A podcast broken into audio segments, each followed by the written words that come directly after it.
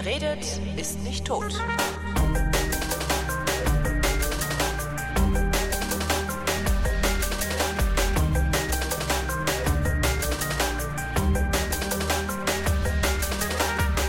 Tage hatte ich mich gewundert. Ähm, Im Moment ist es ja ganz angesagt, der GEMA auf den Sack zu gehen und die GEMA anzupöbeln, weil die äh, ständig Videos sperren lässt auf YouTube und dadurch verhindert, dass Musikfans ihre Lieblingsmusik kurz angucken können und danach dann vielleicht noch eine Platte kaufen. Äh, gewundert hatte ich mich darüber, dass äh, immer die GEMA angepöbelt wird, nicht aber die Künstler, die mit der GEMA ja letztlich den Vertrag eingehen, damit also Stimmrecht hin, Stimmrecht her die GEMA sind und das Handeln der GEMA legitimieren. Also die GEMA handelt ja im Namen der Künstler. Hatte ich mich gewundert und ich hatte mich öffentlich gewundert und habe das auf Twitter gepostet. Und wie das auf Twitter so ist, gibt's dann reichlich dumme Antworten, genug klugscheißernde Antworten und einige lehrreiche Antworten.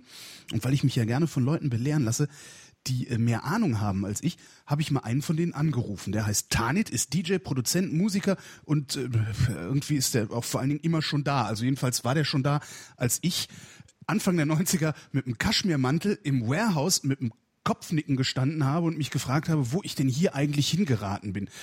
Geblieben bin ich dabei und jetzt kann ich endlich mal mit Tanit sprechen. Hallo Tanit. Hallo, also du warst ja mit dem Kaschmirmantel. Das war aber wirklich diese eine sehr geile Situation. Ums Warehouse um die Ecke war ein Laden, der hieß die Halle Tor 2. Ich weiß nicht, ob du den damals irgendwie wahrgenommen hast. Nee, und, äh, ich kenne Tor 3 in Düsseldorf. Nee. Nee, das war in, in Köln. Ich weiß gar nicht, wahrscheinlich gibt's immer, das war so ein, so ein, so ein Hipster, also damaliger, so ein Popperladen eigentlich. Nee, so Kasch, Kaschmirmantel halt und äh, ja. da sind wir dann haben wir dann irgendwie oh, ah, hier ist ein neuer Laden um die Ecke da gehen wir jetzt auch mal hin. Dann standen wir da und, und wir mit unseren Föhnwellen. Das war schon ja. Ähm, so, ich hatte geschrieben, äh, dass das ja alles irgendwie äh, ganz seltsam ist, dass die, dass die GEMA angepöbelt wird, weil eigentlich seid ja ihr Künstler dafür verantwortlich, dass die GEMA ist, wie sie ist. Das du schon, das ist ja alles Quatsch. Man kann sich das ja einfach nicht so einfach aussuchen als als als Musiker. Ähm, wie bist du dann zur GEMA gekommen, wenn man sich nicht einfach aussuchen kann? Äh, na, ich bin in den 90ern dazugekommen und zwar habe ich da auf einem, bei Major ein Album released und äh, dann muss man in einen Verlag eintreten, der die Rechte für einen wahrnimmt. Mhm. Und die drängen für die Rechteverwertung darauf, dass man bei der GEMA beitritt. Äh, deswegen äh, ist man damals in der GEMA gelandet.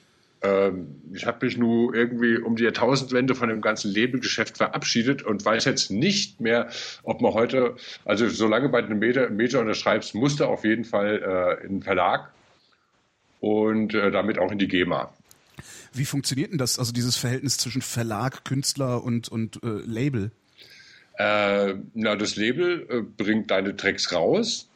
Der Verlag äh, ist sozusagen derjenige, der deine, äh, also deine Werke, deine Werke verlegt. Mhm. Also es ist, äh, der Track ist draußen, das ist sozusagen das, was man hört. Aber ja. es gibt ja noch die Rechte, die werden von dem Verlag vertreten und die rechte Wahrnehmung übernimmt die GEMA. Das heißt, der Verlag ist eigentlich so ein überflüssiger äh, Zwischenverwerter, so hört sich das an, weil eigentlich kannst du doch die Rechte genauso wahrnehmen, oder nicht? Das ist ja heute auch mit Independent-Sachen, also so in meinem Bereich, im Techno-Bereich wird es auch hauptsächlich heute so gemacht, äh, weil äh, Techno ist jetzt nicht unbedingt, oder auch Dubstep oder diese ganzen äh, elektronischen Spielarten sind nicht mehr wirklich ein Major-Thema und von daher sind die meisten Labels heute Independent und heute mhm. ist es auch nicht mehr so, dass man da unbedingt der GEMA beitreten muss. Es gab aber auch Zeiten, ich weiß es aus der eigenen äh, Produktionsphase, äh, da konnte man nicht zu einem Presswerk hier in Deutschland hingehen, ohne dass man einen GEMA-Bescheid hatte. Wenn keine GEMA bezahlt wurde, wurde auch nicht gepresst. Das ist heute anders. Es konnte man auch damals schon umgehen, aber das war dann äh, so mit äh, tschechischen Sachen ohne Rechnung oder sowas zu machen. das wollte man auch nicht unbedingt. Wie haben die Presswerke das begründet? Weil letztendlich kann doch jeder eine Platte, also eigentlich gibt es doch kein Gesetz, das verhindert, dass ich eine Platte pressen lasse, oder? Äh, nee, das äh, Gesetz gibt's nicht, aber äh, das war damals, äh, soweit ich das mitgekriegt habe, auf der, auf der, auf Drängen von irgendwelchen Verbänden gewesen, dass halt irgendwie ab einer gewissen äh, Zahl. Also ich glaube, bis 300 konntest du noch sowas wie White Labels machen, also ohne dass irgendwas drauf stand. Und da gab es auch keine GEMA, aber alles, was über 300 äh, Exemplare war, musste halt mit einer GEMA-Bestätigung gepresst werden. Sonst wurde einfach nicht gepresst. Du konntest anliefern, aber die haben dann so lange gewartet, bis da irgendwie dieser GEMA-Schrieb da war, dass das auch alles GEMA-mäßig gerechnet wird. Ist ja auch, ist ja auch im grundsätzlich, grundsätzlich kann man auch gar nichts dagegen sagen, weil ich meine, äh, ist ja ist, ist ja eigentlich eine okay Sache, wenn Künstlerbelange oder Künstlerrechte wahrgenommen werden. Aber äh, das ist ja in Sachen GEMA halt nicht mehr der Fall. Es ist ja sind ja lediglich also das, was man heute Urheberrecht nennt, ist ja ein Verwerterrecht. Der Urheber hat damit eigentlich nichts mehr zu tun. Mhm. Aber ich, ich kann das auch verstehen, dass die dass letztlich irgendwo auch sagen, so, ja, nee, gib mal einen GEMA-Bescheid. Also ich kenne das noch aus dem Radio, wenn ich da mal ein White Label gespielt habe, ähm, hatte ich eben das Problem, dass ich das nicht melden konnte bei der GEMA. Mhm, genau. So, und im Zweifelsfall kommt dann aber irgendjemand, äh, äh, was ich, Media Control oder wer auch immer da gerade das Programm abhört und sagt, hier ist eine Nummer gelaufen, wir gleichen das jetzt mal ab.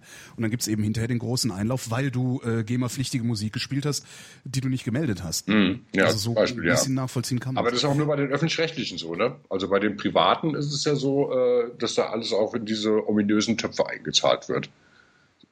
Wie Töpfe? Was? Ich ja, also da werden doch Pauschalen bezahlt. Beim, beim öffentlich-rechtlichen auch. Also äh, ja. der öffentlich-rechtliche zahlt auch Pauschalen und meldet dann und dann wird eben äh, ja wird dann hinterher verteilt, so wie Flatter so ein bisschen, ne? Nur in nur in böse.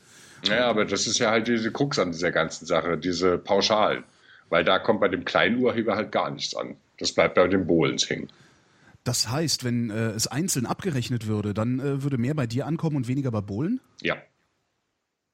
Genau so ist es. Also es gibt äh, also die GEMA und auch äh, alle Verwerter, die hinten dranhängen, die, äh, die sind eigentlich mit diesen Pauschaldingern sehr zufrieden, weil äh, das Geld läuft immer zu denen, die es eh schon haben. Wie, wie funktioniert das? Das ist mir jetzt nicht ganz klar. Also wie die, wie die Abrechnung da funktioniert dann, dass, dass das Geld bei den Großen landet und nicht bei den Kleinen. Äh, so richtig klar ist es eigentlich, glaube ich, keinem mehr, äh, wie die Abrechnungen da sind, weil das ist ein sehr intransparentes Verfahren. Äh, und äh, das Ganze nennt sich ein Pro-Verfahren. Das wurde Anfang der 2000er irgendwie auf ein Pro-Verfahren umgeschrieben und äh, das, dadurch landet alles Geld, was in diesen Töpfen landet, also Pauschalen und so weiter, da gibt es ja keine Einzelabrechnungen mehr, landet alles in, in diesen Töpfen und die werden dann aufgeteilt. Die genaue Aufteilung kann ich hier jetzt nicht sagen, die müsste man nachgucken, aber du kannst davon ausgehen, der, der kleine Urheber kriegt eigentlich nur immer Geld dann, wenn definitiv gesagt wird, dieses Stück wurde da und da gespielt. Dann kriegt er seine kleinen Centbeiträge. Aber die großen Pauschalen, die landen immer in irgendwelchen Töpfen und die Moment, der, der ja. Bohlen kriegt Geld, obwohl er nicht gespielt wurde? Ja. Ach. Ja, das ist das Ding, weswegen die meisten ja auf die GEMA so sauer sind. Äh, ich hatte gedacht, ich hatte gedacht, das wäre eben wirklich so wie Flatter. Also da liegt eine Pauschale, ich habe da eine Pauschale liegen, 50 Euro, äh, und, und hinterher wird eben geguckt, wie oft habe ich wen geklickt, also wie oft habe ich wen gespielt und dann wird das so umgerechnet.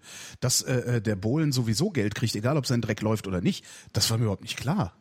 Ja, ja, also da, äh, das ist halt so, dass das irgendwie, es ist ja unterteilt, die GEMA in ordentliche Mitglieder. Das sind mhm. die, äh, sind hauptsächlich irgendwelche Verwerter, also Verlage und solche Sachen. Und äh, diejenigen, da gibt es noch 3500 Mitglieder, die über einer gewissen Jahresmenge an Umsatz liegen, was glaube ich über eine halbe Million liegt oder sowas. Und die kriegen auch den großen Batzen dessen, was in diese Pauschaltöpfe reinkommt dann äh, warum, warum machen denn dann überhaupt noch Künstler da mit?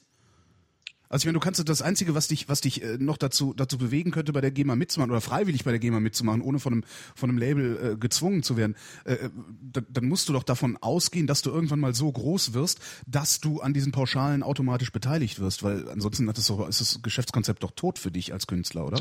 So ist es. Heute ist es auch so. Also es kommt auf immer drauf an. Also ich meine, wenn du jetzt ein Schlagersternchen bist, das sich denkt, irgendwie in drei Jahren bin ich ganz groß, dann kannst du natürlich darauf hoffen, dass diese GEMA-Töpfe irgendwann auch für dich zuständig sind.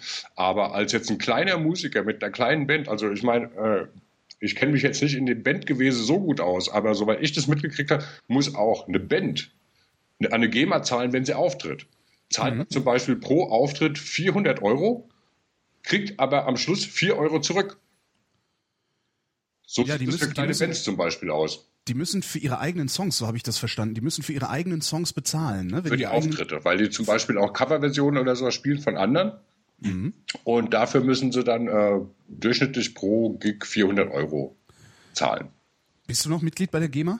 Ich muss leider noch drin sein, weil äh, ich mein äh, Verlagskontingent noch nicht eingelöst habe. Und auch dann kannst du nicht so einfach raus, weil du hast ja noch eine Verwertungsphase. Also auch wenn du jetzt deinen Vertragsverlag erledigt hast, gibt es noch eine Verwertungsphase von fünf bis zehn Jahren. Erst danach mhm. kannst du dann raus. Was ist denn ein Vertragskontingent? Na, du machst, also, äh, du machst äh, mit dem Verlag einen Vertrag über so und so viel Tracks. Ach so.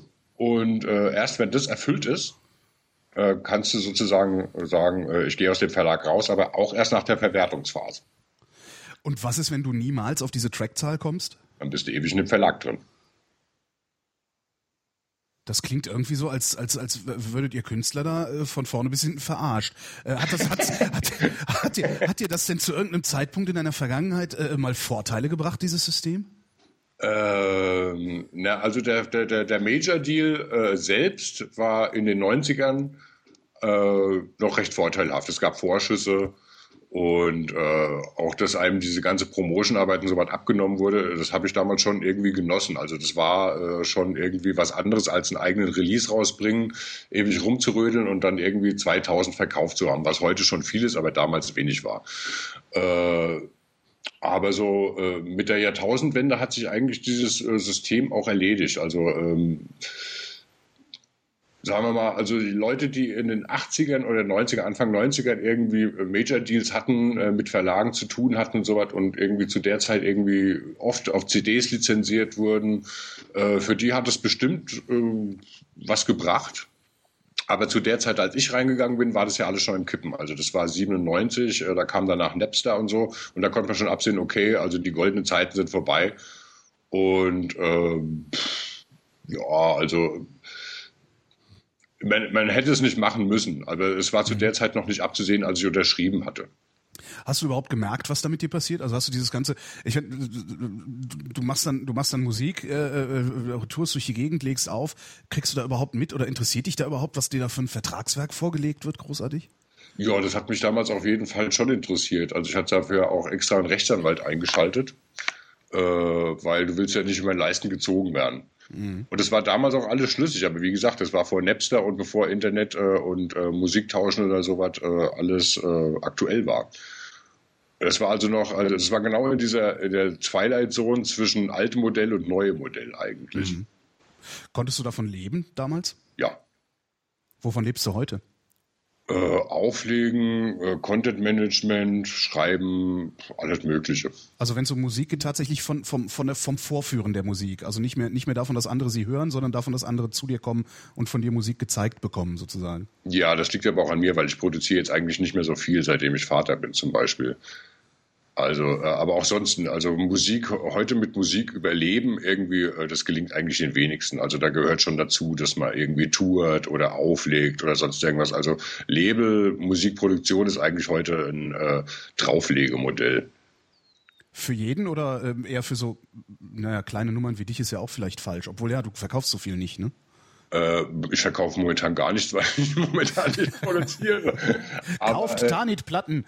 Ja, ich habe 2001 mit den Labels aufgehört, weil sich damals für mich abgezeichnet, ich hatte damals mit meinen zwei Labels gebrochen, die ich hatte, äh, habe die anderen überlassen und habe mir überlegt, was Neues zu machen. Habe damals eine Rechnung durchge äh, durchgezogen und bin drauf gekommen, dass es eigentlich damals schon ein Drauflegemodell war bei den mhm. Verkaufszahlen, die damals äh, gängig waren. Also wenn man mit GEMA, GEMA ist immer, äh, also da sind schon einige Labels dran zusammengebrochen. Die haben die GEMA vergessen und dann kam eine große Nachzahlung, das war es dann mit dem Label. Auch Labels wie zum Beispiel äh, Harthaus oder IQ, die sind auch an sowas zerbrochen.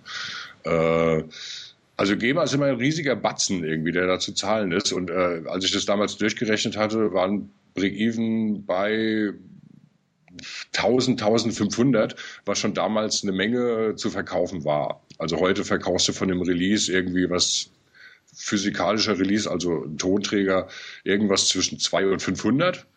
Mhm. Und äh, online kannst du jetzt schlecht sagen. Also vor ein paar Jahren, weiß ich, waren's, konntest du, wenn du richtig gut warst, 4000 verkaufen. Heute wird es wahrscheinlich noch weniger sein. Also davon zu leben, äh, ist ziemlich illusorisch. Ähm, kannst du denn eigentlich überhaupt irgendwas produzieren, ohne dass die GEMA sich einklingt? Nee, ne? Ja. Alles, was du machst, gehört denen. Also in, in dem jetzt in meinem jetzigen äh, Dings mit dem Verlagsstil und so was, ja, auf jeden Fall. Theoretisch ja. Es gibt immer Möglichkeiten über Pseudonym oder so was, wie du sowas hintenrum machen kannst. Aber rein offiziell äh, ist es so, dass alles, was ich release, quasi über die GEMA beziehungsweise über den Verlag laufen muss. Wie viel musst du noch releasen, damit du aus dem Vertrag rauskommst? Willst du da überhaupt raus? Du sagtest eben, du bist leider noch da drin. Ja, ja, klar, ich will da raus, weil ich wollte eigentlich meine Sachen in Zukunft eher, äh, also ich habe keine Lust mehr auf diese, ich hatte eigentlich nie Lust auf dieses Label gewesen, weil äh, in diesem Musikbusiness hast du halt irgendwie äh, ja, das ist, das ist eine komische Wirtschaft. Ja, es sind halt alles Schorfnasen. Ne? Ja. ja.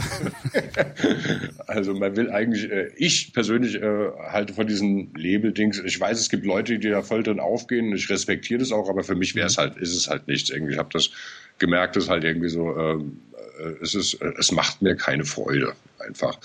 Äh, ich hätte noch, ich weiß gar nicht, wie viel Tracks ich noch abzuliefern hat. Äh, viele sind es nicht, aber ich habe mich da jetzt auch nicht so drum gekümmert, weil, äh, weil das für mich eh keine Option war.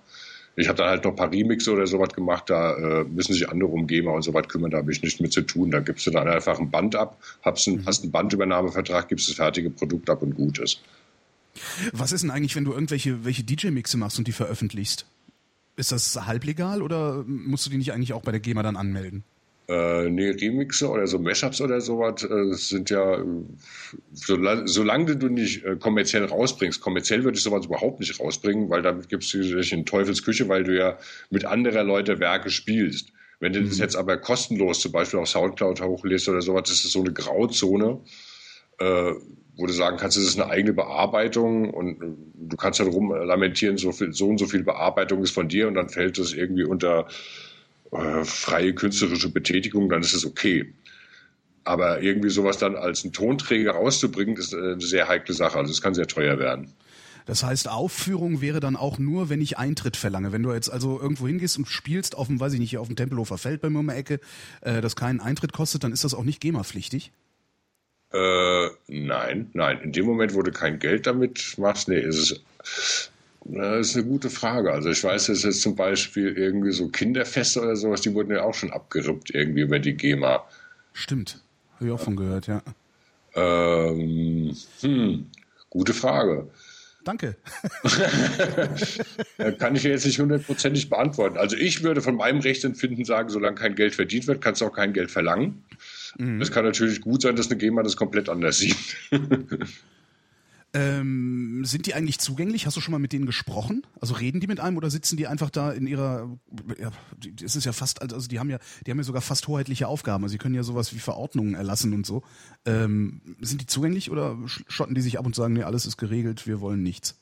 Also ich habe da schon ein paar Mal angerufen, die sind zwar zugänglich, aber äh, du hast irgendwie das Gefühl, die haben von Tut und Blasen keine Ahnung. Also wenn du dir mal auf der GEMA-Anseite anguckst, was da für Leute im Vorstand sitzen, dann weißt du auch, warum die von Tut und Blasen keine Ahnung haben, weil da sage ich mal, der Tod ist ein schönes Konzept eigentlich. Also okay, also den Vorstand habe ich mir noch nicht angeguckt. Ich habe nur mal die äh, also die, die, das gibt halt für Podcaster gibt's ja so komische Modelle. Also die, die haben ja versucht, irgendwie Podcastern zu ermöglichen, dass sie auch GEMA-pflichtige Musik verbreiten, mhm. äh, was halt nicht funktioniert. Also das ist halt völlig realitätsfern, ja. was sie da geschrieben haben. Also das ist der, die einzige Berührung, die ich jemals mit der GEMA hatte. Äh, hab, hab mir das durchgelesen und gesagt, okay, das funktioniert so nicht. Ja. Ähm, und äh, darum gibt's bei mir im Podcast halt keine Musik. Also noch nicht mal, also äußerst selten mal kleine Einsprengsel von CC-Musik, aber das meiste mache ich einfach mit dem iPhone und einer Groovebox selber, mhm. Ähm, damit auch gar nicht erst jemand kommt mit der GEMA-Vermutung. Weil du musst ja auch CC-Musik melden. Das ist ja, äh, ja, ja. was, was, was, was den wenigsten klar ist. Äh, ich habe damals bei Fritz eine Sendung gemacht, wo ich CC-Musik gespielt habe, ausschließlich, und habe da einfach mal über drei Stunden Nachtsendungen GEMA-Listen geschrieben ohne dass die GEMA auch nur irgendwie äh, mit diesen Künstlern was zu tun hatte. Das, Wobei diese GEMA-Vermutung ja in heutigen Zeiten auch schon eine Frechheit an sich ist. Ja, natürlich. Ja. Ähm, auf welcher Basis unternehmen die diese Vermutung eigentlich? Gibt es da ein Gesetz dazu? Ja, wahrscheinlich. Ne? Da gibt es ein Gesetz dazu, ja. Also, die, also ich meine, wie gesagt, diese, diese GEMA ist schon lobbymäßig und politikmäßig sehr, sehr gut verknüpft irgendwie. Also die haben schon irgendwelche Sonderrechte, die eigentlich so einer Institution eigentlich nicht zustehen dürften.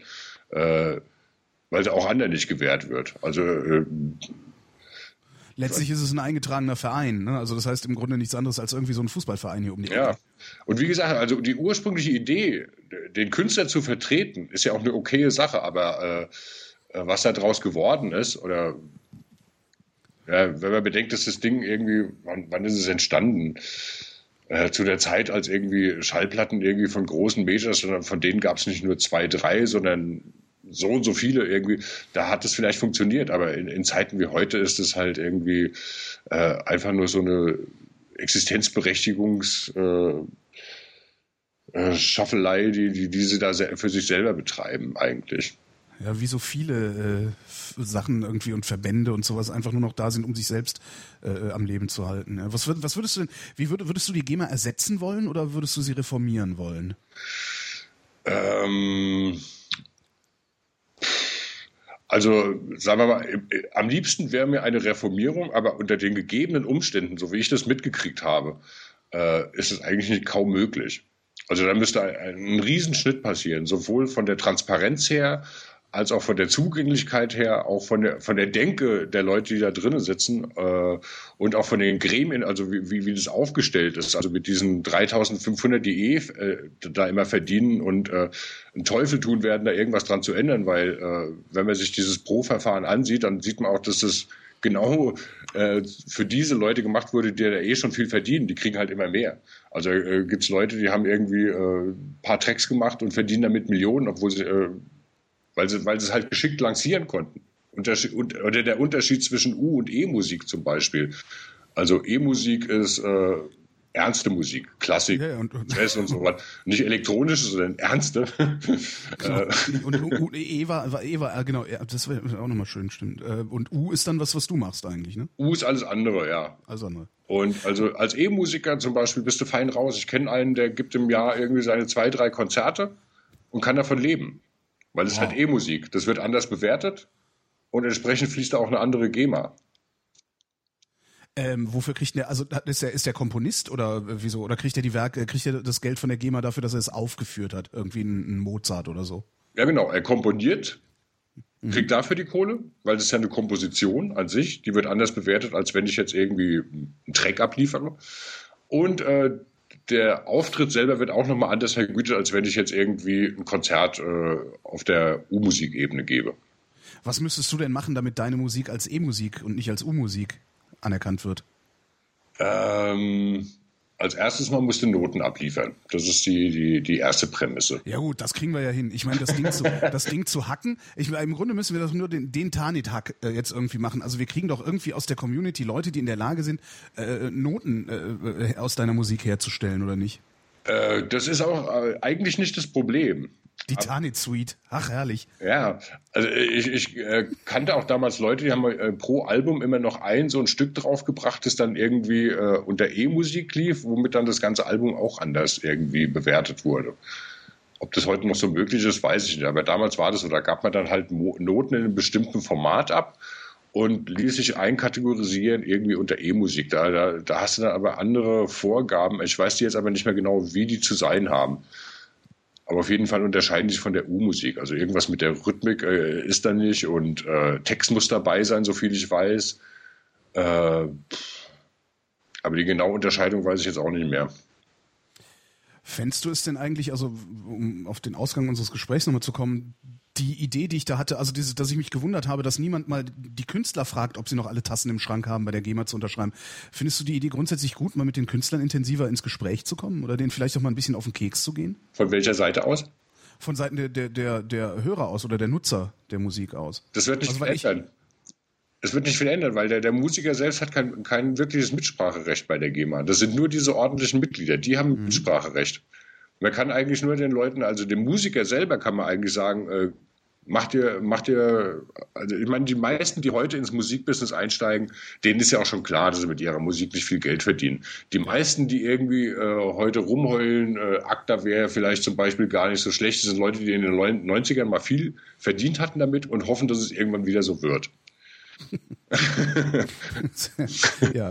Also mein, meine Erfahrung, wenn ich, wenn ich so gucke, wer da irgendwie äh, so, so Videos postet oder, oder meckert irgendwie, dass äh, das Urheberrecht nicht wahrgenommen wird und dabei eigentlich gar nicht checken, dass sie eigentlich damit gar nicht mehr gemeint sind. Ähm, nee, also äh, äh dem Musiker braucht man da gar nicht ins, äh, ins Gewissen reden, weil er kann nichts für die Situation, er kann nichts an, der, an ihr ändern. Weil er, er, kann, er, kann halt, er kann halt nicht bei der GEMA unterschreiben. Das ist er das kann nicht, ja, und das ist das, was man dem Musiker sagen muss. Irgendwie. Ja. Unterschreib mich bei der GEMA, weil in 99 Prozent der Fälle wird es dir nichts bringen.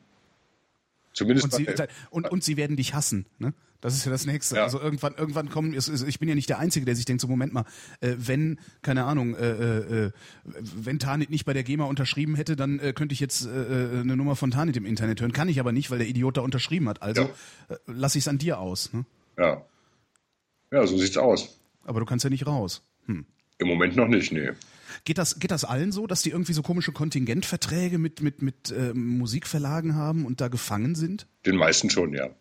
Weil letztlich, wie, wie ist denn das eigentlich? Also äh, kannst du einfach Tracks abliefern und der Verlag sagt, okay, 100 Tracks abgeliefert, äh, du bist raus aus dem Vertrag? Oder muss der, der, der, das Label auch sagen, ja, okay, wir vertreiben das oder wir pressen das auch? Also, äh, sonst könntest du ja einfach. Es muss irgendwie Release sein. Du musst dich jetzt nicht mehr irgendwie äh, von dem speziellen Label, mit dem du äh, den Vertrag gemacht hattest, muss es Release sein. Du kannst es auch selber releasen. Zum Beispiel ah, auch auf okay. Beatport, iTunes oder sonst was. Das gilt auch schon als rausgebracht. Okay, Zumindest in meinem Vertrag. Also ich weiß nicht, andere haben vielleicht andere Verträge, die halt irgendwie noch knebeliger sind. Aber in meinem Fall wäre es halt so, ich kann releasen, wo ich will. Äh, das wird dann vom Verlag wahrgenommen als, als rausgebracht und wär da, damit wäre dann meine Pflicht erfüllt. Also könnten wir auch hingehen und sagen, gut, wir crowdfunden jetzt, dass Tanit aus dem Verlag rauskommt. Äh, wir zahlen jetzt einfach die letzten 17 Releases, die da noch notwendig sind, ähm, und dann bist du automatisch raus. Ja, genau. Ich könnte jetzt auch einfach irgendwie Geräusch, Geräuschkulissen machen und sagen, äh, ich bringe jetzt ein Ambient-Album raus, äh, bringe da 17 Geräusche rauf und äh, dann, dann wäre ich ja auch raus. Ach echt, das ist, das ist ja praktisch. Ja, aber, aber wie gesagt, nicht. Ich, ich war schon überlegen, ob ich sowas mal mache, ja einfach mal irgendwie Geräuschfetzen, äh, Field Recordings einfach rausbringen und sagen, okay, das sind meine Tracks, irgendwie, das würde gehen. Ich wäre dann raus, aber äh, es wird mir halt nicht viel bringen, weil die Verwerterzeit immer noch irgendwas zwischen fünf und zehn Jahre liegt. Also ich wäre trotzdem noch fünf bis zehn Jahre in der GEMA drin. Wahnsinn. Was denkst du, wie sich das entwickeln wird? Ich meine, wir, wir, sind mitten in einer Revolution und natürlich kann man aus, dem, aus, aus der Revolution heraus nie so genau beurteilen, wohin sie sich entwickeln wird, aber versuch trotzdem mal. Was, was, haben, wir, haben wir in zehn Jahren immer noch dasselbe GEMA-Problem? Äh, es kann gut sein. Obwohl ja, äh, also mittlerweile steigt ja auch der Druck auf die GEMA, auch von anderer Seite, auch von politischer Seite, von EU-Seite und so weiter. Da wird ja mittlerweile schon von allen Seiten irgendwie, werden die ja schon bedrängt, dass da irgendwie mal Änderungen stattfinden. Aber äh, ich glaube, den meisten ist eigentlich gar nicht bewusst, wie komplex das Thema eigentlich ist und äh, ja. dass halt irgendwie äh, der Musiker eigentlich gar nichts dafür kann, sondern dass es halt dieses Pro-Verfahren ist, das alles eigentlich behindert. Äh, aber ich glaube, das wird sich auch in Zukunft sowieso relativieren, weil immer weniger von den Musikern bei der GEMA sind. Mhm. Und äh, entsprechend, wie gesagt, momentan sind wir noch in der Phase, wo halt äh, alles noch auf einem alten Musikmodell, also einige gucken immer noch auf das alte Musikmodell, das neue wird noch nicht so wirklich wahrgenommen, aber äh, das neue Musikmodell über CC äh, ist ja, wird ja täglich mehr. Und von daher wird auch die GEMA-Vermutung zum Beispiel irgendwann auch völlig obsolet sein, weil es mehr äh, CC-Musik geben wird als GEMA-Musik. Von daher. Davon, davon, gehst du wirklich aus, dass das, dass das so viel wird?